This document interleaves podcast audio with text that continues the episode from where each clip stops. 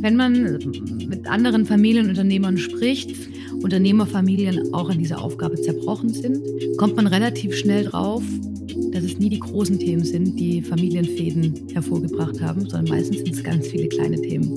Also es ist nie die Frage, kaufen wir uns diese riesengroße Maschine, die vier Millionen kostet, sondern es sind so Dinge wie, dein Mann hat auf Firmenrechnung getankt.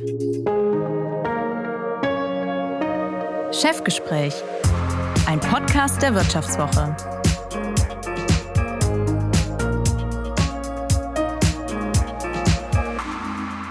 Freu dich, dass es regnet, denn wenn du dich nicht freust, regnet es trotzdem. Das ist das Motto meines heutigen Gastes im Chefgespräch. Und klar, dass sie jetzt auch mir wirklich entgegenstrahlt, das liegt zum einen bestimmt daran, dass sie Fröhlichkeit als ihren wichtigsten Charakterzug nennt. Zum anderen aber vielleicht auch daran, dass sie darauf achtet, wirklich jeden Tag vier Liter Wasser zu trinken und mit Sicherheit auch ein ganz klein bisschen daran, dass sie sich mit Kosmetik bestens auskennt. Sie ist Geschäftsführerin und Mitinhaberin des Naturkosmetikunternehmens Berland, bekannt für die Marken Annemarie Berland und Dado Sense. 260 Mitarbeiter und ein Jahresumsatz von mehr als 60 Millionen Euro. Mit ihrem Bruder Nikolas Lindner führt sie das Familienunternehmen in dritter Generation und so soll es in den nächsten etwa 45 Minuten darum gehen, was es braucht, damit die Nachfolge in Familienunternehmen gelingt und warum sie von Papa zu Tochter vielleicht sogar einen Ticken einfacher ist als von Papa zu Sohn. Wir wollen aber auch darüber sprechen, wie sie mit Konflikten umgeht, wo sie Kraft tankt und was sie aus dem halben Jahr in ihrer Studienzeit mitgenommen hat, in dem sie ganz allein um die Welt gereist ist. Und damit herzlich willkommen, Alicia Lindner. Ganz herzlichen Dank für die liebe Einführung. Ich freue mich, dass ich da sein darf. Mein Name ist Varinia Berner. Ich leite bei der Wirtschaftswoche die beiden Ressorts Innovation und Digitales sowie Erfolg und ich freue mich, Sie durch dieses Chefgespräch zu führen. Alicia, das Unternehmen, das du heute führst, wurde 1959 von deiner Großmutter gegründet, Annemarie Börland. Sie und ihr Ehemann waren zuvor in der DDR zweimal enteignet worden, flohen in den Westen und wagten dann also in Kalf im Schwarzwald einen Neuanfang. Und du hast einmal gesagt, dass deine Großmutter dir ein Vorbild war. Zitat, sie war zwar nicht die Vorleseober, keine, die uns Fahrradfahren beigebracht hat, dafür habe sie super Business-Tipps gehabt. Welcher Ratschlag hat sich denn im Nachhinein als der beste erwiesen? da gab es tatsächlich ganz viele äh, gute Ratschläge, die meine Oma Annemarie parat gehabt hat. Ähm, eine kleine Korrektur habe ich trotzdem. Sie hieß Annemarie Lindner und sie hat mit einem Herrn Börner zusammen gegründet und aus den Namen Börner und Lindner wurde der Name Börlind. Also mein Name ist auch Lindner, mein Nachname. Und äh, so war auch der Nachname der Oma. So, aber welche ähm, Business-Tipps hat die Oma gehabt? Ähm, in erster Linie hat sie immer gesagt, man muss erst mal draußen sein und verkaufen. Ähm, und ich glaube, das ist der springendste Punkt. Das ist, wir übersetzen das heute in Kundenzentrierung oder Kundenfokus. Aber am Ende geht es darum, dass man die Produkte, die man entwickelt und die Produkte, die man erfindet, dass man die tatsächlich auch erstmal draußen am Point of Sale, wie es heute so schön heißt, den Endverbraucherinnen und Endverbrauchern verkaufen kann. Und wenn man das nicht kann und wenn man diese, ich sag mal, hm, ja, fast Gabe nicht hat oder wenn man diese, diesen Enthusiasmus nicht hat, die Verbraucherinnen und Verbraucher zu begeistern, dann wird es, glaube ich, auch super schwierig. Und diese Begeisterung hat sie an dich weiter vererbt. Oder hast du, bist du auch in Schulung bei ihr gegangen? Ja, das Schöne war, äh, jedes Abendessen und jedes Mittagessen und jede Fahrt irgendwo hin zu einer Familienfeier war quasi immer eine Schulung. Okay. Meine Oma hat am allerliebsten über Kosmetik gesprochen und ähm, ich glaube, da sind ganz viele Dinge in Fleisch und Blut übergegangen, wie zum Beispiel, ähm, man muss die Augenfältchen pflegen, ähm, man darf Falten haben, aber sie müssen gepflegt sein. Ähm, achte darauf, dass deine Hände immer gepflegt sind. Sie sind die Visitenkarte von, von, von, von dir als Person. Vergiss nicht Hals und Dekolleté beim Eincremen. Das, äh, das, das altert am schnellsten, weil der Hals natürlich dauernd in Bewegung ist. Ähm, ja, das sind solche, solche Beauty-Tipps von genau, meiner also Oma. Nicht nur Business-Tipps, sondern auch Beauty-Tipps. Du sagst ja. es. Man muss sich klar machen, deine Großmutter war Unternehmerin in einer Zeit, in der noch ihr Ehemann das Konto für sie eröffnen musste. Und sie war es in einer Gegend mit einem Schwarzwald, in der selbst heute ja, ich sag mal, eine etwas traditionellere Rollenverteilung gepflegt wird. Deshalb, wenn du zurückdenkst an deine Kindheit und du dich da so umgeschaut hast unter deinen Freundinnen und Freunden, hättest du damals doch ganz gern vielleicht die klassische Vorleseoma gehabt? Ähm, das Schöne ist ja, dass äh, Menschen in der Regel zwei Omas haben. und meine Oma und meine Oma mütterlicherseits war total die äh, die Oma Oma, die Vorleseoma, die Koch und Backoma und äh, also eine und, und, und die Oma Annemarie war die Business Oma. Also ich glaube, die Mischung war ideal. und würdest du denn sagen, dass du nicht die Alicia Lindner heute wärst, die du bist, wenn du zwei Vorleseomas gehabt hättest? Ja, ganz bestimmt. Ganz bestimmt. Also meine Oma war mit einer ganz großen Selbstverständlichkeit sehr emanzipiert, also meine Oma Annemarie. Ähm, für sie war es vollkommen klar, dass Frauen die gleichen Rechte haben wie, ähm, wie Männer. Für sie war es vollkommen klar, dass Frauen die gleichen Ansprüche haben dürfen wie Männer. Ähm, das hat sie aber nie aus einer, ich sag mal, emanzen Haltung rausgemacht, sondern einer total lässigen Selbstverständlichkeit. Sehr schön. Und du hast dann nicht nur schon äh, frühzeitig die Beauty-Tipps bekommen, sondern auch schon als Kind im heimischen Badezimmer Cremes angerührt. Und du wusstest bereits im frühen Teenageralter, dass du in das Familienunternehmen einsteigen möchtest. Hattest du nie Zweifel daran? Ähm, also ich sag mal, ich liebe Kosmetik. Ich liebe die Idee von Naturkosmetik, nämlich das heißt erstmal, die Oma hat immer gesagt, was ich nicht essen kann, gebe ich nicht auf meine Haut. Und diese Idee, die hat sich total bei mir verfangen, die finde ich super sinnvoll. Ähm, also ich sag mal, diese Liebe zur Naturkosmetik, die habe ich unbedingt. Ähm, und je älter ich wurde, desto mehr wurde auch die Idee, irgendwie greifbarer in, in das eigene Familienunternehmen einzusteigen. Mhm. Also ich sag mal, die Kombination aus Naturkosmetik und Family Business ähm, Finde ich super schön. Fand ich bis, finde ich bis heute super schön. Ich sage immer, ich habe den schönsten Job der Welt. Ich liebe meinen Job. äh, hatte ich jemals Zweifel daran? Ja klar, natürlich. Ähm, wenn man irgendwann vor der Aufgabe steht, ein Familienunternehmen mit 60 Jahren äh, Tradition und 260 Mitarbeitenden zu übernehmen, klar ist das erstmal wow. Das ist erstmal einschüchternd. ja, zumindest Respekt ja. einflößend. Ja, klar. Mhm. Mhm. Und würdest du dich generell als zielstrebigen Menschen bezeichnen? Ja, ich glaube schon. Okay. Deswegen Zweifel dann. Aber wenn es jetzt nur auf Zeit wäre, mal so ein kleines Gedankenexperiment, also vielleicht für eine Woche oder für einen Tag, welchen Job würdest du dann mal gerne machen? Also maximal den Job von meinem Bruder. der quasi mein Co-Geschäftsführer ist und die anderen Bereiche verantwortet. Ich verantworte die Vertriebe und äh, die Finanzen und die Fremdherstellung bei uns. Und mein Bruder macht Produktion, Einkauf, Forschung und Entwicklung. Ähm, Marketing ist natürlich auch so coole Themen. Also mein, mein Bruder wäre die einzige Person, mit der ich jemals das Gedankenspiel äh, habe, den Job zu wechseln, einfach nur, weil es mich mal interessieren würde für eine Woche. Oder was er so macht. Themen sind. Ja, ich weiß nämlich genau, was er macht. Deswegen wäre es cool, da auch mal reinzuspringen. Aber es gibt tatsächlich keinen anderen Job, den ich, den ich gern machen würde. Das ist ein wahres Glück, in der Tat. das stimmt. Bevor du den Job angetreten hast oder bevor du ins ähm, Arbeitsleben generell gestartet bist, hast du Kommunikation, Politik und BWL mit Schwerpunkt Sozialpsychologie studiert und du hast dir in dieser Zeit eine Auszeit von einem halben Jahr genommen und bist mit dem Rucksack um die Welt getingelt. War dir da nie bange? Ähm, ich glaube, ich bin grundsätzlich kein ähm, ängstlicher Mensch. äh, ich habe auch ganz viele schöne Erfahrungen gemacht auf dieser Weltreise und festgestellt, wie viele gutherzige, warme und offene Menschen es da draußen gibt. Und ich glaube, das ist per se mal eine ganz schöne Erfahrung zu machen.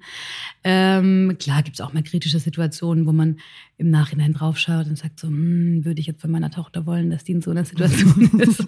Wahrscheinlich eher nicht. Aber tatsächlich ist mir nie irgendwas passiert, wo ich äh, gedacht habe, oh, das ist jetzt, das ist jetzt drüber oder das ist richtig gefährlich oder gar lebensbedrohlich. Das ist nie passiert. Im Gegenteil, ich habe ganz, ganz viele positive Erlebnisse, von denen ich bis heute zehre. Hm. Was, äh, wenn es so auf eins, zwei konkrete Erlebnisse bringen müsstest, was nimmst du aus dieser Zeit mit? Ähm, ich glaube, es ist tatsächlich die Erkenntnis, dass in vermeintlich einfachen Kulturen und ich sag mal in vermeint, also in wenig industrialisierten Kulturen der Familienzusammenhalt ein so viel stärkerer ist und ein so viel näherer ist und die ähm, die Kontakte zwischen den Menschen deutlich wärmer und näher sind als bei uns. Aus irgendwelchen Gründen scheint die voranschreitende Industrialisierung mhm. oder die Kommerzialisierung, ich weiß es nicht, aus irgendwelchen Gründen scheint das die Leute irgendwie ein bisschen weiter voneinander wegzubringen. Und das ist eine Erfahrung, die ich dort, oder das sind Dinge, die konnte ich beobachten auf der Weltreise, gerade in vermeintlich einfacheren äh, Ländern, ähm, wie nah die Menschen dort miteinander sind. Dann ähm, das Thema Gastfreundschaft habe ich da nochmal ganz anders erlebt. Ob das in, äh, in Nepal irgendwo im Himalaya äh, eine einfache Bauernfamilie ist, die die letzte Jagdmilch mit mir geteilt hat. Klammer auf, Jagdmilch ist so ziemlich das fürchterlichste, das fürchterlichste, was ich in meinem Leben getrunken habe. Aber da kannst Aber, du natürlich nicht mehr Nein sagen. ja klar, und wenn du Hunger hast und wenn du Durst hast, freust du dich auch über, auch über Jagdmilch. Und äh, ja, es waren so viele herzerwärmende und schöne Momente, die ich auf der, auf der Weltreise erfahren durfte. Hm.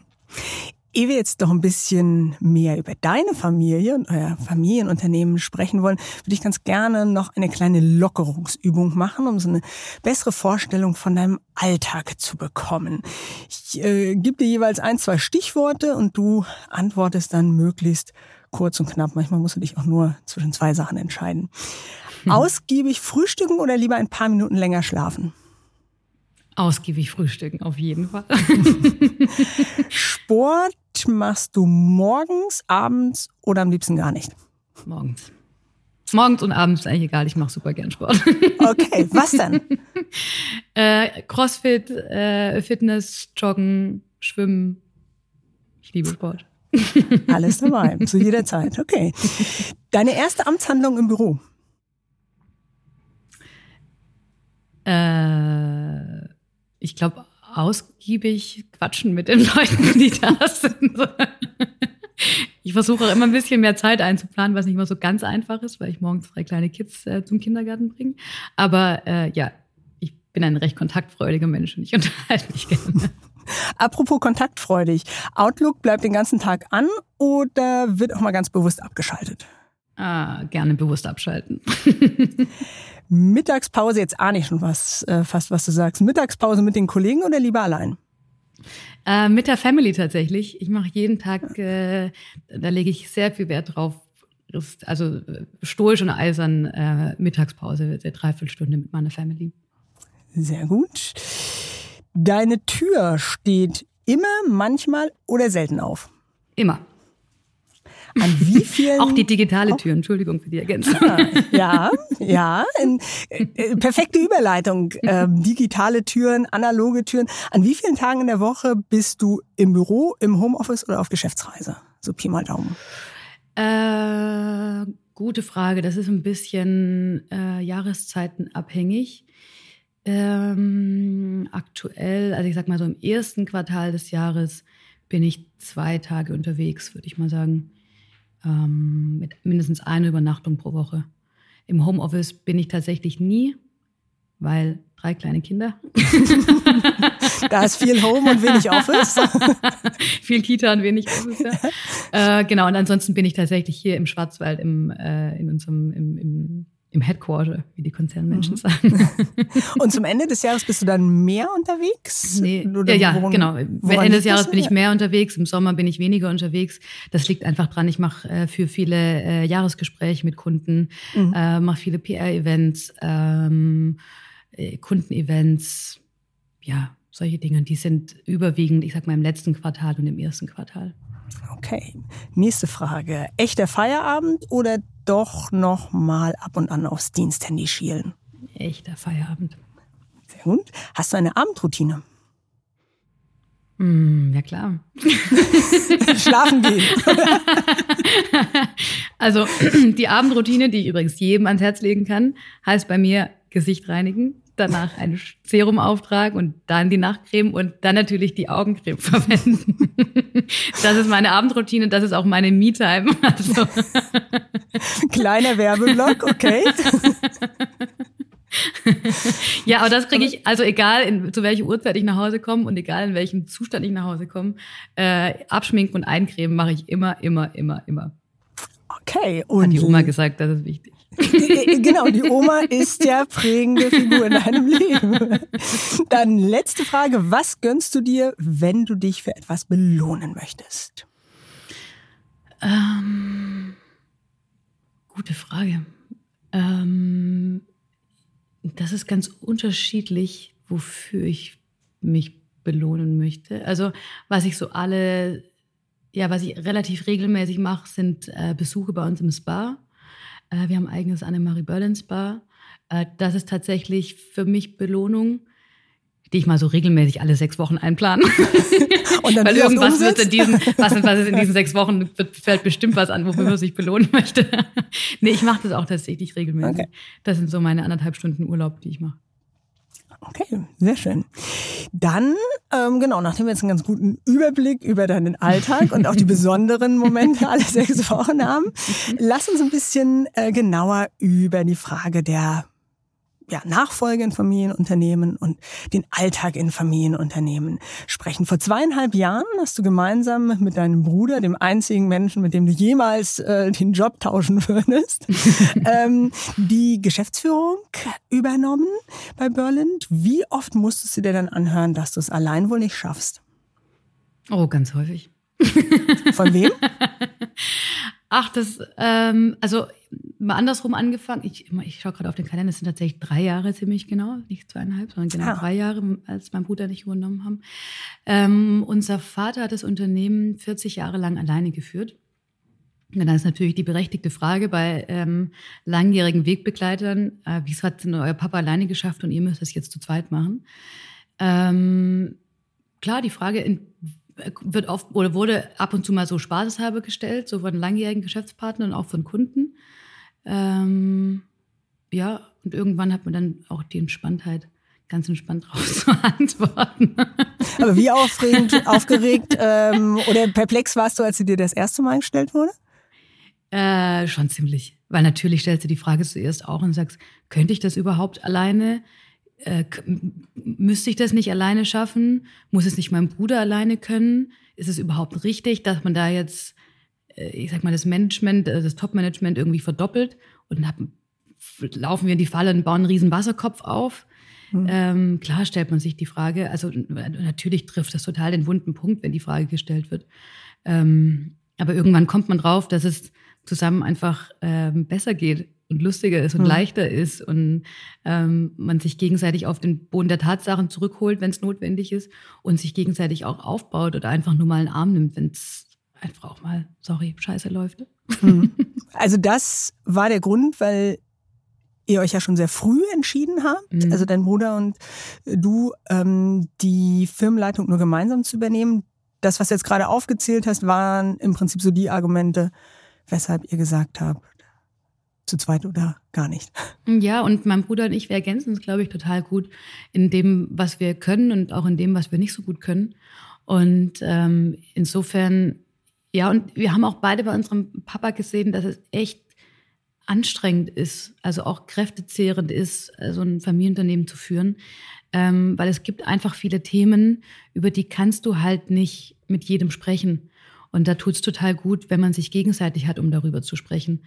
Ähm, das sind, ich, ich spreche jetzt nicht von, von, den, von den ganz großen Sachen, aber so kleine Dinge, die misslingen oder weiß ich nicht, wenn eine Kündigung kommt von jemandem, von dem man es nicht erwartet hat oder weiß ich nicht, eine Idee sich nicht so, nicht so zündet, wie man sich das erhofft hat. Da tut es einfach total gut, wenn man einen Bruder hat oder respektive eine Schwester hat, mhm. wo man sich einfach mal einen Arm nehmen kann und sagen, Mann, das war jetzt echt mies, das haben wir uns anders erhofft. Aber hey, komm, zusammen machen wir weiter. Mhm. Aber es scheint ja eine Frage der Wahrnehmung zu sein, die offenbar dann bei solchen Dingen bei euch eine andere war als bei eurem Vater. Denn der hat das ja am Anfang gar nicht so unbedingt verstanden, dass ihr das zu zweit machen wollt. Ja, ja, er war sogar, ja, er hat auch eigentlich vehement den Punkt auch vertreten und ich sag mal, die langjährigen Berater, die man zu einem Familienunternehmen ansammelt in der Zeit, die waren auch der Meinung, haben gesagt, hey, das ist einfach zu viel Konfliktpotenzial. Wir haben so viele Familienunternehmen gesehen, die daran zerbrochen sind an einer Doppelspitze. Und irgendeinen muss es halt geben, ein Primus inter pares, wie man so schön sagt, der das letzte Wort hat und der äh, die letzte Entscheidungsgewalt hat. Und das kann man nicht im, im, im Duo. Und da spielen dann andere Dinge wie Macht, Machtgefühl Machtgefühle oder Machtempfinden und Geltung im, im Belegschaftskreis eine Rolle. Und das spielt dann da alles mit rein. Und deswegen wurde uns ganz dringend ans Herz gelegt, nicht in einer Doppelspitze das Unternehmen zu führen. Mhm. Vielleicht, ehe wir so die, ja, die Interessenlage auch der Berater oder der familienexternen Leute ähm, nochmal so ein bisschen genauer beleuchten. Wie war es für dich, wie war es für euch, diese Zweifel bei eurem Vater zu spüren? Ähm, ich habe die gar nicht persönlich genommen, die Zweifel. Und ich glaube, mein Bruder auch nicht. Sondern das war einfach so, ähm, die, die, das Mindset war eben, es gibt da einen Platz und es muss man halt schauen, wer dafür am besten geeignet ist. Und ähm, mein Bruder und ich sind aber beide nicht diejenigen, die dann irgendwie mit Ellen, dann erst recht die Ellenbogen rausholen und sagen, mhm. ah, jetzt zeigen wir es aber allen oder jetzt zeige ich es aber allen, dass ich die geeignetere Person bin. Sondern wir haben an irgendeinem Punkt unabhängig voneinander gesagt, ich mache es nur mit meinem Bruder zusammen und er hat gesagt, ich mache es nur mit meiner Schwester zusammen. Und damit war der Drops eigentlich gelutscht. Du hast aber auch mal, also ich glaube, so ein bisschen hat sich das ja, äh, dieses Lutschen dann schon hingezogen. ähm, denn du hast auch mal erzählt, dass es schon den einen oder die andere außerhalb der Familie äh, gab, die zwischen deinem Bruder und dir so ein bisschen versucht haben zu zündeln. Mm, ja, klar, das gibt's immer. Aber das hat euch dann nur noch enger zusammengeschweißt. Oder wie, ja, seid ihr damit umgegangen? Ja am Ende muss man ja verstehen, wer da welche Agenda verfolgt oder wer da versucht, sich auf wessen Seite zu schlagen. Oder in dem Fall war es ähm, jemand, der äh, sich ausgerechnet hat, wer von uns beiden wohl die besseren Karten hat, äh, ich sag mal, diesen einen Platz zu besetzen. Mhm. Und ähm, ja, solche ich will da gar keine böse Absicht unterstellen, aber jeder hat ja seine eigene Agenda und versucht sich da richtig zu positionieren. Ähm, ich glaube, die Magie liegt darin, dass man drüber spricht. Also, dass ich mit meinem Bruder drüber gesprochen hat und mit, er mit mir drüber gesprochen hat und wir irgendwann festgestellt haben, hey, das ist nicht zu unserer allerbesten, sondern eigentlich verfolgt es nur die, die, die Absicht dieser einen Person. Mhm. Und mhm. so, sobald das ausgesprochen ist, ist ja der Band so ein bisschen gebrochen und ähm, man hat sich irgendwie als Geschwister wieder und kann sich da auch besser vertrauen und, oder wieder vertrauen und weiß, okay, das, was die Person über die andere gesagt hat, hm, war vielleicht nicht so ganz richtig. Mhm. Folgte vielleicht mit einem gewissen, mit einer gewissen Einfärbung. Mhm. Stichwort Kommunikation. Ähm, du, aber auch dein Bruder, ähm, beim Thema Nachfolge in Familienunternehmen empfiehlt es auch anderen, eine Moderatorin oder einen Moderator an die Seite zu holen. So habt ihr es auch mhm. selber gemacht. Warum? Ähm, große dringende Empfehlung an alle, die diesen Generationswechsel noch vor sich haben oder auch mittendrin sind und strugglen oder auch schon umgesetzt haben und noch strugglen. Große Empfehlung, jemanden von extern zu holen. Ähm, die Themen sind zu vielschichtig, als dass man sie als Familie lösen könnte. Das ist meine tiefe Überzeugung. Man muss, also ich fange mal damit an, dass man alleine verschiedene Rollenbilder klar haben muss. Man muss sich selbst erstmal bewusst werden, in welche Rolle spreche ich denn gerade in dem Gesellschafterkreis. Oder allein nur mit meinem Vater spreche ich mit ihm als Tochter, spreche ich mit ihm als Gesellschafterin, spreche ich mit ihm als zukünftige Geschäfts Geschäftsführerin. Und ähm, es gibt einfach ganz viele verschiedene Verlinkungen, die man persönlich mit dem Unternehmen hat und mit den einzelnen handelnden Personen. Und das muss einem bewusst sein. Und ich glaube, diese verschiedenen Positionen kriegst du alleine gar nicht entheddert. Da brauchst du jemanden, der dich da, mhm. der dir da hilft, das überhaupt nur sichtbar und spürbar zu machen, was da alles so dahinter liegt. Weil das geht nicht nur mir so, das geht meinem Bruder so, das geht meinem Vater so, es geht meinen Schwestern, meiner Mutter, allen äh, geht das am Ende des Tages so. Man denkt, man kennt sich und wir haben wirklich einen super engen Austausch als Familie und als Familie und Geschwister auch untereinander. Aber diese Komplexität, die du managen musst, wenn du in ein Familienunternehmen einsteigst, als Unternehmerfamilie, das, das ist, also wir hätten es nicht hingekriegt. Und du hast auch mal gesagt, dass so ein externer Moderator, eine externe Moderatorin die Leichen aus dem Keller holt, die jede Familie dort so liegen hat. Was waren denn das bei euch für Leichen? Ähm, ja, das stimmt. Die, die ähm, Moderatoren oder die Mediatoren oder die Berater, wie man es nennen möchte, mhm die müssen natürlich auch den Finger in die Wunde legen und natürlich auch Themen ansprechen, die man gewohnt ist, als Familie irgendwie zu umschiffen. Wie zum Beispiel, ähm, für mein Dafürhalten muss es eine Trennung geben zwischen dem Leistungsprinzip, was in, einer, in einem Unternehmen herrscht, und dem Liebesprinzip, was es in der Familie gibt. Mhm. Und für uns war so ein Schlüsselmoment, dass das getrennt werden kann, dass man oder ich sag mal, dass ich auch geliebt werde, auch wenn ich, weil ich in der Familie bin, per se, so, ohne mhm. dass ich einfach mhm. bedingungslos und dass ich aber auch auf der anderen Seite trotzdem eine Leistung erbringen muss im Familienunternehmen. Und wenn ich diese Leistung nicht erbringe, werde ich aber trotzdem geliebt. So, und wenn ich diese mhm. Leistung über die Erwartung herausbringe, werde ich aber nicht mehr geliebt. So werde ich nicht mehr geliebt als meine Geschwister, die diese Leistung nicht erbringen. Und das war für mich ganz wichtig. Das war für, auch für meine Schwestern, die nicht im Unternehmen drin sind, ganz wichtig. Und alleine das zu realisieren und das zu trennen, war ganz, ganz wertvoll. Mhm. Ihr habt im Zuge dieses Prozesses auch eine Familiencharta erstellt, mhm. in der unter anderem drin steht, die Firmeninteressen stehen stets vor den Familieninteressen. Das klingt mhm. in der mhm. Theorie jetzt erstmal total einleuchtend, aber es wird ja einen mhm. Grund haben, dass ihr das da reingeschrieben habt. Also mhm. warum war euch das so wichtig und was bedeutet es ganz konkret? Ähm, wenn man mit anderen Familienunternehmern spricht, gerade mit denen, bei denen es nicht funktioniert hat, wo der Generationswechsel nicht funktioniert hat oder wo die Unternehmerfamilien auch an dieser Aufgabe zerbrochen sind, kommt man relativ schnell drauf, dass es nie die großen Themen sind, die Familienfäden hervorgebracht haben, sondern meistens sind es ganz viele kleine Themen. Also es ist nie die Frage, kaufen wir uns diese riesengroße Maschine, die vier Millionen kostet, äh, mhm. geben wir dafür die Mittel, nehmen wir den Kredit auf, whatsoever, sondern es sind so Dinge wie, dein Mann hat auf Firmenrechnung getankt. Mhm. Deine Tochter hat einen Handyvertrag, obwohl die gar nicht im Unternehmen arbeitet. Dann soll meine Tochter und mein Neffe und so weiter soll das dann auch kriegen. Und das sind diese ganz vielen kleinen Punkte, die so Sand ins Getriebe geben.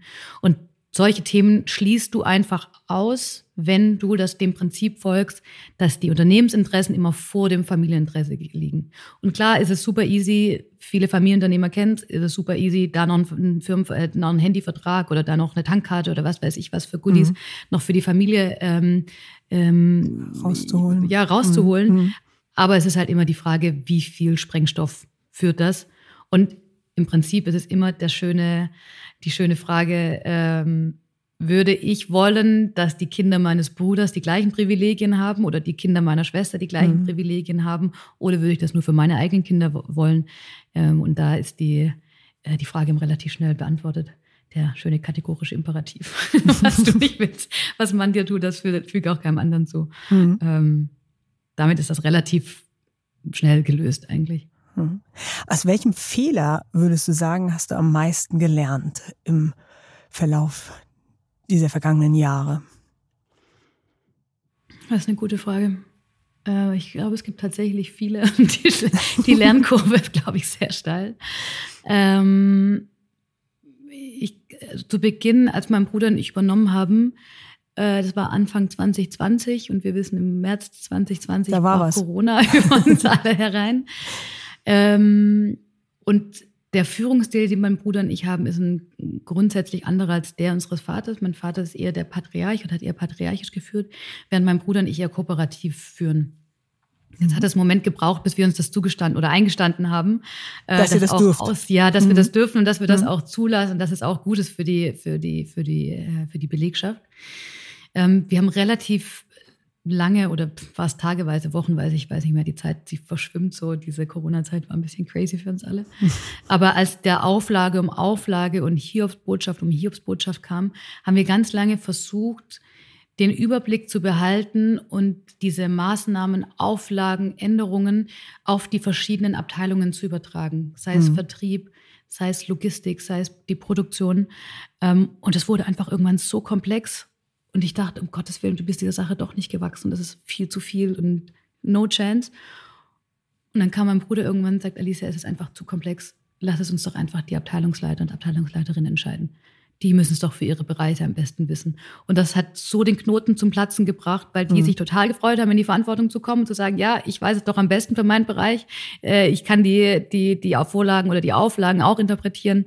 Äh, let me do this. Und ähm, das hätte mir viele graue Haare erspart, wenn ich da ein paar Wochen früher drauf gekommen wäre. Hm.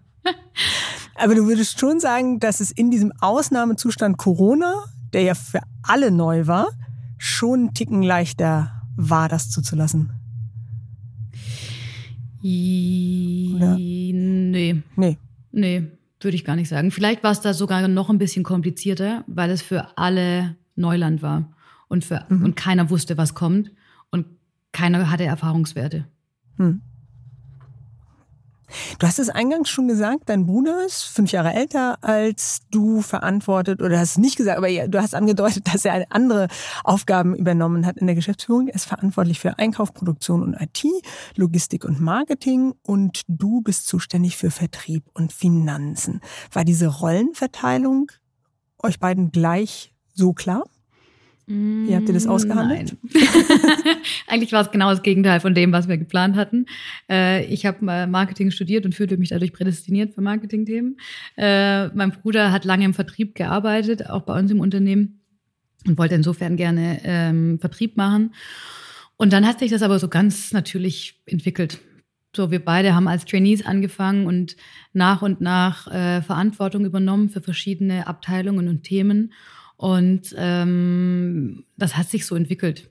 Und wir haben irgendwann mal, weiß ich nicht, drei, vier Jahre nachdem wir angefangen hatten und so einen ganz guten Überblick hatten über die verschiedenen Bereiche, haben wir mal gesagt, okay, schreibt jeder mal auf, was er gerne machen würde für, für, äh, für Bereiche. Mhm. Und äh, das hat ziemlich gut gepasst. Da gab es gleich nur eine Abteilung, über die wir äh, länger diskutiert haben, weil wir die beide Falsch gerne musstet. machen wollten. Ja, genau. weil wir die beide gerne machen wollten. Ähm, äh, kurz darauf war ich allerdings schwanger und dann hat sich, hat sich geklärt, wer sich drum kümmert, nämlich mein Bruder. Und da bin ich auch sehr dankbar drum. Und bevor du fragst, ich verrate nicht, welche Abteilung es war. schade, schade. Das hätte uns ja schon, schon interessiert. Wir werden dann deinen Bruder nochmal zum Podcast einladen. Es gab ja, du hast es vorhin auch angedeutet, ähm, in der Belegschaft ja durchaus Leute, ähm, die nach eurem Antritt gesagt haben, das ist jetzt nicht mal unbedingt mein Laden. Aus dem Führungsteam von 18 Abteilungsleitern und Leiterinnen ist jetzt, seit ihr ähm, an der Spitze steht, etwa die Hälfte neu. Wie habt ihr das wahrgenommen? Wie konfliktbeladen, wie vielleicht auch manchmal mit einem weinenden Auge habt ihr diese Wechsel begleitet? Mhm.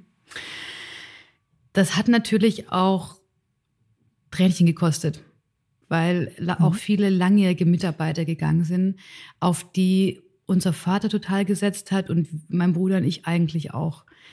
Die haben sich aber in der neuen Verantwortung einfach nicht wohlgefühlt. Die haben gesagt, ich, das ist nicht meins. Ähm, das läuft ja hier jetzt anders als vorher und ich finde mich jetzt nicht zurecht.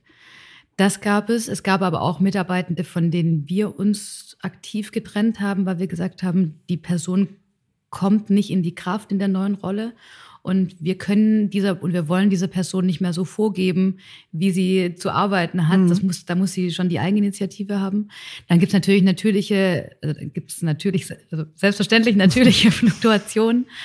Ähm, was mit der Zeit passiert, auch Renteneintritte natürlich oder Umzüge oder irgendwelche Lebensumstände, die sich ändern. Also am Anfang, wenn das erste, wenn man das erste Mal das quasi erlebt, dass langjährige Führungskräfte kündigen mit der Begründung, hey, das ist nicht mehr mein Laden, das tut schon krass weh. Also das mhm. ist schon, da zweifelt man natürlich an sich selbst und denkt sich, oh Gott, vielleicht kann ich das gar nicht. Die Person ist da schon so viel länger dabei.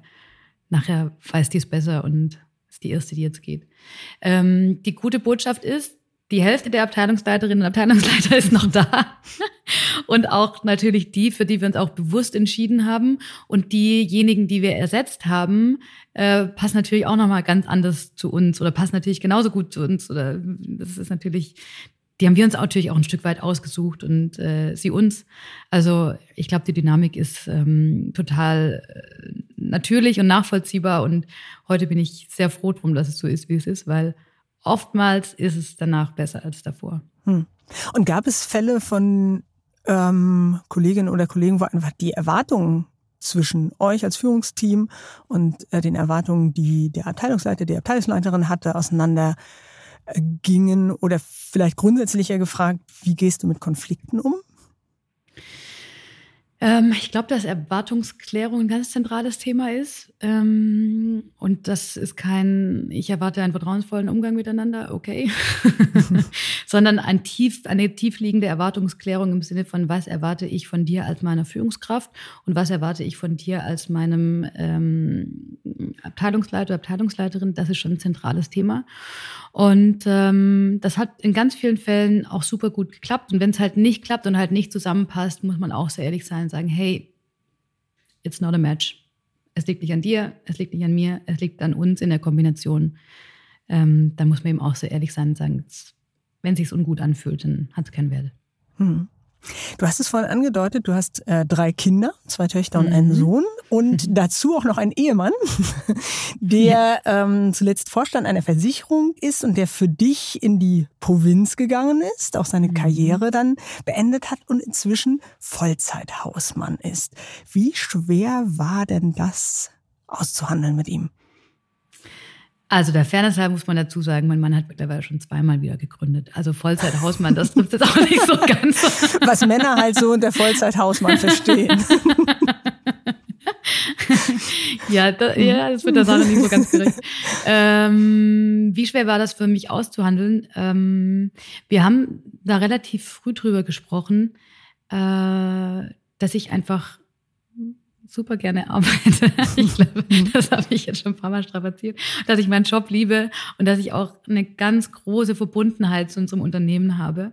Und ähm, mein Mann sagte irgendwann zu mir, Alicia, für dich ist es die Berufung, für mich ist es mein Beruf und ich glaube, du solltest deiner Berufung folgen.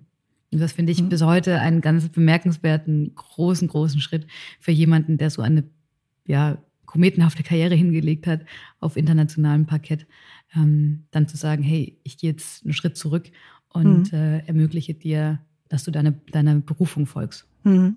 Glaubst du, dass es auch daran liegt, er ist ja ein ähm, Ticken älter als du und du hast gerade mhm. angedeutet, er hat halt diese Karriere auch schon zu einem großen Teil gemacht. Fiel es ihm deshalb vielleicht auch leichter zu akzeptieren, dass du jetzt dran bist? Ähm, ich glaube nicht, dass es irgendwann dem, oder ganz selten, dass es den Punkt gibt, dass man sagt, jetzt bin ich schon Vorstand, äh, jetzt habe ich ja das Spiel zu Ende durchgespielt. Äh, es gibt ja dann noch, weiß ich nicht, Konzernvorstandsebenen, es gibt ja dann mhm. noch, äh, noch was, was man noch erreichen kann, oder gibt es noch die Projekte oder noch die Dinge, die man noch verwirklichen will. Also ich glaube nicht, dass er an den Punkt gekommen ist, zu sagen, yo, ich habe jetzt hier genug geschafft. das, das war es mit Sicherheit nicht, sondern da gehört schon ähm, sehr viel liebevoller Blick auf mich als Partnerin und auf die mhm. Familie ähm, mit dazu, diesen Schritt tatsächlich zu gehen. Aber generell gesprochen, dass beide Karriere machen und man eine Familie gründet, das ist in Deutschland nach wie vor illusorisch? Äh, ja. Ja. Also ich glaube, wenn beide Elternteile Vollzeit arbeiten und das ist nun mal als geschäftsführende Gesellschafterin, als Vorstand eines DAX-Konzerns dann doch angemessen in der Regel in der Regel angesagt, so sage ich mal so. Es gibt mhm. bestimmt auch andere Modelle, aber ähm, ja, das ist, glaube ich, schwierig. Also ich sag mal Kinderbetreuung auf dem Land, äh, ja, um 14 Uhr bist du da, äh, hast du deine drei Kids wieder. Das. Ja. also frag nicht nach äh, Kernzeitbetreuung oder gar bis mhm. 18 Uhr oder irgendwas, das ist völlig illusorisch. Und da ist ja auch die Frage, möchtest du, dass deine Kids den ganzen Tag, ähm, ja, weil sie nicht in der Betreuung sind, mhm. was natürlich auch Vorteile hat und was auch super gut funktionieren kann. Aber ich bin super happy, dass wir es so gelöst bekommen haben. Dass ihr es hinbekommt, ja. Apropos Gleichberechtigung. Ich habe mal versucht herauszufinden, ob mein Eindruck täuscht oder ob wir tatsächlich eine immer selbstbewusstere Generation von jungen Frauen sehen, die die Nachfolge in Familienunternehmen antritt. Und es ist gar nicht so einfach, die anekdotische Evidenz dadurch die empirische zu ersetzen. Aber immerhin, es gibt eine Untersuchung von der Universität Witten von 2017 und die kommt bei der Nachfolge in Familienunternehmen auf einen Frauenanteil von 22 44 Prozent. Mhm. Und dem Autorenteam zufolge macht es einen großen Unterschied, in welcher Generation die Nachfolge stattfindet. Der Wechsel von der ersten auf die zweite Generation hilft Frauen, weil vermutlich die Muster noch nicht ganz so eingefahren sind wie in Familienunternehmen in der, sagen wir es mal, fünften Generation. Und auch, weil natürlich von der ersten zur zweiten Generation einfach weniger Familienmitglieder in die Nachfolge involviert sind und Frauen da auch eher ja, zum Zuge gekommen. Deckt sich das mit deiner Erfahrung? Ja. Also ich habe auch das Gefühl, dass oh, in den Familienunternehmen die weibliche Nachfolge irgendwie viel mehr auf der Hand liegt. Ähm, wahrscheinlich auch, weil es daran liegt, weil die meisten, äh, weil die Wahrscheinlichkeit, dass, dass Unternehmensgründer oder Unternehmensinhaber, äh, dass die Töchter haben oder genauso viele Töchter wie Söhne haben, relativ hoch ist. Und ich glaube, dadurch allein schon ist der Pool auch schon mal ein größerer, aus, aus dem man wählen kann an Frauen, die überhaupt da sind. Und ähm, ich erlebe ganz viele Väter, die noch in der vorherigen Generation ein Unternehmen geführt haben, sehr, sehr aufgeschlossen ihren Töchtern gegenüber und sehr ermutigend und bestärkend ihren Töchtern gegenüber im Sinne von, du kannst das, du schaffst das, äh, du kriegst das hin. Ähm, so wie das ja auch mein Papa mir gegenüber gewesen ist und noch ist. Mhm. Hast du denn in der Zeit, in der eben äh, bei euch im Familienunternehmen, äh, ich sage jetzt mal, darum gerungen äh, wurde, ob sie Doppelspitze wird oder ob doch eine einzelne Person an die Firmenspitze rückt. Hast du in der Zeit sowohl bei deinem Vater als vielleicht auch bei ähm, anderen Beteiligten wahrgenommen, dass oder gespürt, dass du anders wahrgenommen wurdest als dein Bruder?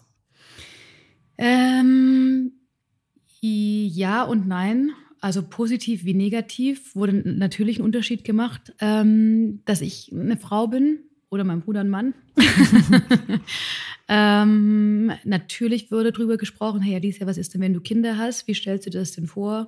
Ähm, hast du dir das mal überlegt, wenn du ein kleines Kind hast, wie lange du dann aussetzen möchtest und ob überhaupt und so weiter? Ähm, ganz ehrlich, total die berechtigte Frage. Also, du sagst, ja, wenn ich ein kleines Kind habe, dann möchte ich erst mal drei Jahre zu Hause bleiben. Dann hat das natürlich eine Auswirkung, verstehe ich total. Ähm, aber umgekehrt, mir wurde auch geglaubt, dass ich, als ich gesagt habe, ich kann es so super schwer einschätzen, wie ich sein werde als Mama. Ich glaube aber nicht, dass ich die Stay-at-home-Mom sein werde. Hm. Ähm, und auf der anderen Seite hat es positive Vorteile, also hat es Vorteile, wenn du ähm, als Frau ein, ein, ein Kosmetikunternehmen übernimmst. Ja, auch mhm. das aber auch nur bedingt. Ich sag mal, mein Papa und mein Bruder äh, können sich, glaube ich, genauso gut in das Thema reindenken und reinfühlen, haben da genauso eine Ahnung von wie äh, ich jetzt als Frau. Mhm. Ähm, also ja, beides. Nach einer kurzen Unterbrechung geht es gleich weiter. Bleiben Sie dran. Ich bin Dr. Falk Stierkart und leite ein medizinisches Versorgungszentrum in Erlangen. Der Job als niedergelassener Arzt ist nicht unattraktiv, aber er scheitert oft schon an der Wurzel. Wenn unser Studiensystem nicht darauf ausgelegt ist, genug Ärzte in guter Qualität auszubilden, wie soll die medizinische Versorgung in Mittelfranken dann gedeckt sein? Die besondere Nähe der niedergelassenen Haus- und Fachärzte ist in Gefahr. Was die Gesundheitspolitik jetzt dringend ändern muss, erfahren Sie auf rettetdiepraxen.de. Aber jenseits der Kinderfrage hat das jetzt nicht den Eindruck, dass man dich, ich sag jetzt mal plakativ, nicht für tough genug gehalten hätte, um ja. solch einen Laden zu finden. Okay, gut. nee, also, äh, nee, also, dass ich tough genug bin, das, da gab es Zweifel. Sehr schön. Und du hast einmal gesagt, dass du den Eindruck hast, dass die ja, Nachfolge von Papa zu Tochter sogar einfacher ist, einfacher sein mhm. kann als von Papa zu Sohn. Warum mhm. das denn? Ja, es, vielleicht ist es auch ein fieser Stereotyp. Ich habe keine Ahnung. Ich will auch den, den Papas und den Söhnen da gar kein Unrecht tun. Und ich bin mir sicher, dass es viele Beispiele gibt, wo es auch anders der Fall ist. Ähm, ich habe nur in dem direkten Vergleich zwischen meinem Vater, beziehungsweise meinem Bruder und mir, hatte ich schon das Gefühl, dass mein Papa bei mir, ja, ich sag mal, irgendwie weicher war bei vielen Themen. Oder umgekehrt meinem Bruder gegenüber härter war in manchen Entscheidungen oder in manchen ähm, Konflikten auch. Also ich mhm. glaube schon, dass ich es leichter hatte als mein Bruder. Mhm. Kannst du es mal an einem Beispiel deutlich machen? Was, was waren das für mm. Situationen, wo du das Gefühl hattest, da hattest du es leichter? Mm, ich glaube, mein Vater hat bei meinem Bruder lange nach dem Momentum gesucht, ob er, äh, ich sag mal, die Durchsetzungskraft und den Willen hat, ich sag mal ganz plakativ, Geschäftsmann zu sein. Mhm. Ähm, ohne dass ich glaube, dass er tatsächlich einen Zweifel daran hatte, hat er meinen Bruder, glaube ich, auf eine andere, männlichere Art und Weise gechallenged, als er das bei mir getan hätte. Mhm. So, das hat er bei mir als gar nicht relevant erachtet. So, Frauen haben andere, äh, andere ja, Mechanismen, wie sie sich durchsetzen oder andere Dinge, wie sie zum Erfolg kommen. Ähm, und bei Männern oder bei meinem Bruder, der, glaube ich, lange nach, dem, nach den typisch männlichen Attributen gesucht ähm, und die auch versucht rauszukitzeln. Hm. Mit mittelmäßigem Erfolg, ehrlich gesagt, weil mein Bruder einfach nicht so ist. Das wäre jetzt die Folgefrage gewesen. In diesen ähm, drei Jahren, die ihr das jetzt gemeinsam macht, worin ähnelt ihr euch dann? Also dein Bruder mhm. und du und worin unterscheidet ihr euch? Ähm, worin ähneln wir uns? Ähm, ich glaube, es ist die Liebe zum Produkt und die Liebe zu der Idee, die uns beide fasziniert und wo wir auch immer wieder auf einen gemeinsamen Nenner kommen. Ähm, wo unterscheiden wir uns? Ähm, mein Bruder liebt funktionierende Prozesse. Ich natürlich auch, weil Prozesse sind super wichtig. Was anderes könnte man auch nicht sagen als Geschäftsführerin. Ja. super wichtig, dass man sich an die Prozesse hält. Ähm, ich denke nur manchmal, dass man auch Abkürzungen gehen kann. Ähm, was manchmal gut ist und manchmal auch nicht. Äh, ich habe da manchmal schlägt so das Vertriebsherz ein bisschen in mir, was gerne die Ab Abkürzung geht. Und das sind Themen, da sind mein Bruder und ich einfach unterschiedlich.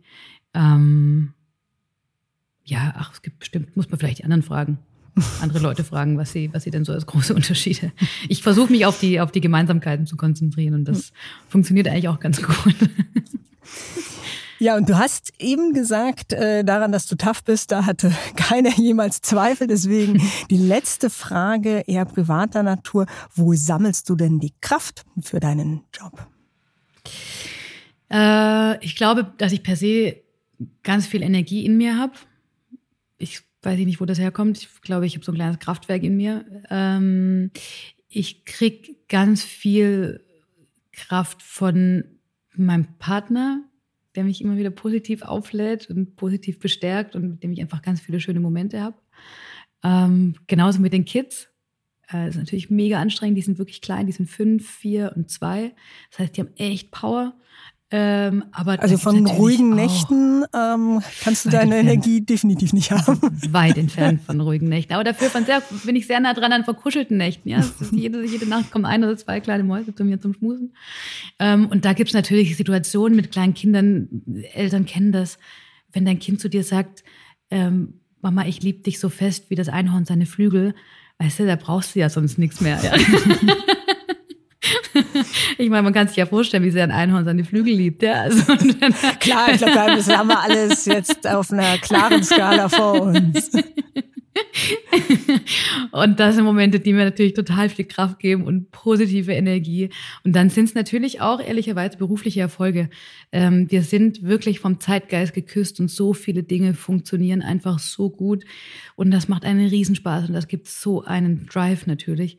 Und ähm, ich arbeite mit Menschen zusammen, ob das äh, Kunden und Kundinnen oder natürlich auch die eigenen Mitarbeiter sind. Das macht so einen Spaß, weil es einfach Profis sind und ich bin immer wieder fasziniert, mit was für coolen, talentierten und begeisterten Menschen ich jeden Tag zusammenarbeiten darf. Und das gibt mir natürlich auch total viel Drive. Ich muss es ja nur nach vorne entwickeln, ja. Also das ist ja also nichts leichter als das. ja, stimmt. Und damit ganz zum Schluss, äh, liebe Alicia, darfst du eine Frage stellen. Denn im nächsten Podcast ist Oliver Hummel zu Gast, der Chef des Ökostromanbieters Naturstrom. Mhm. Was möchtest du denn von ihm gern wissen? Ähm, ich würde gerne wissen von Herrn Hummel, mit wem er, mit welcher berühmten Persönlichkeit er gerne mal Abendessen gehen wollen würde. Und vor allen Dingen, warum genau mit dieser Person? Wunderbar. Es kann, auch die es kann auch die Person sein, mit der er überhaupt nicht gerne Abendessen gehen wollen würde. Und auch da wieder spannend, warum. Okay, äh, Sonderbonus. Ich werde zwei Fragen mitnehmen in das nächste Gespräch. Aber erst einmal ganz herzlichen Dank an dich, liebe Alicia, für dieses Chefgespräch. Danke vielmals. Haben auch Sie eine Frage an meinen nächsten Gast im Chefgespräch?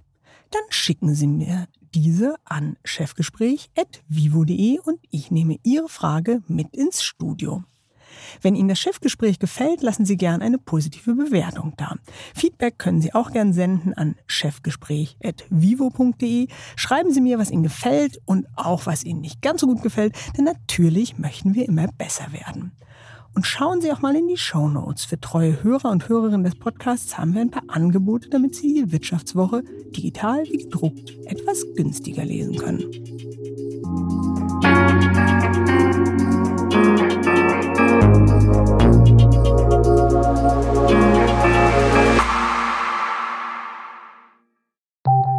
Nach einer kurzen Unterbrechung geht es gleich weiter. Bleiben Sie dran. KI wird Ihr Business verändern. Wie können Sie davon profitieren? Tyler Wessing ist eine internationale Wirtschaftskanzlei. Weltweit arbeiten wir mit Technologieführern und Innovationstreibern zusammen. Wir beraten Sie bei Fragen zu strategischen Akquisitionen oder der Entwicklung konkreter Anwendungsszenarien, genauso wie zum Schutz des geistigen Eigentums oder zum KI-Recht. Investieren Sie in KI. Entwickeln Sie sich weiter mit KI. Mit uns. Wir wissen wie. Tyler Wessing.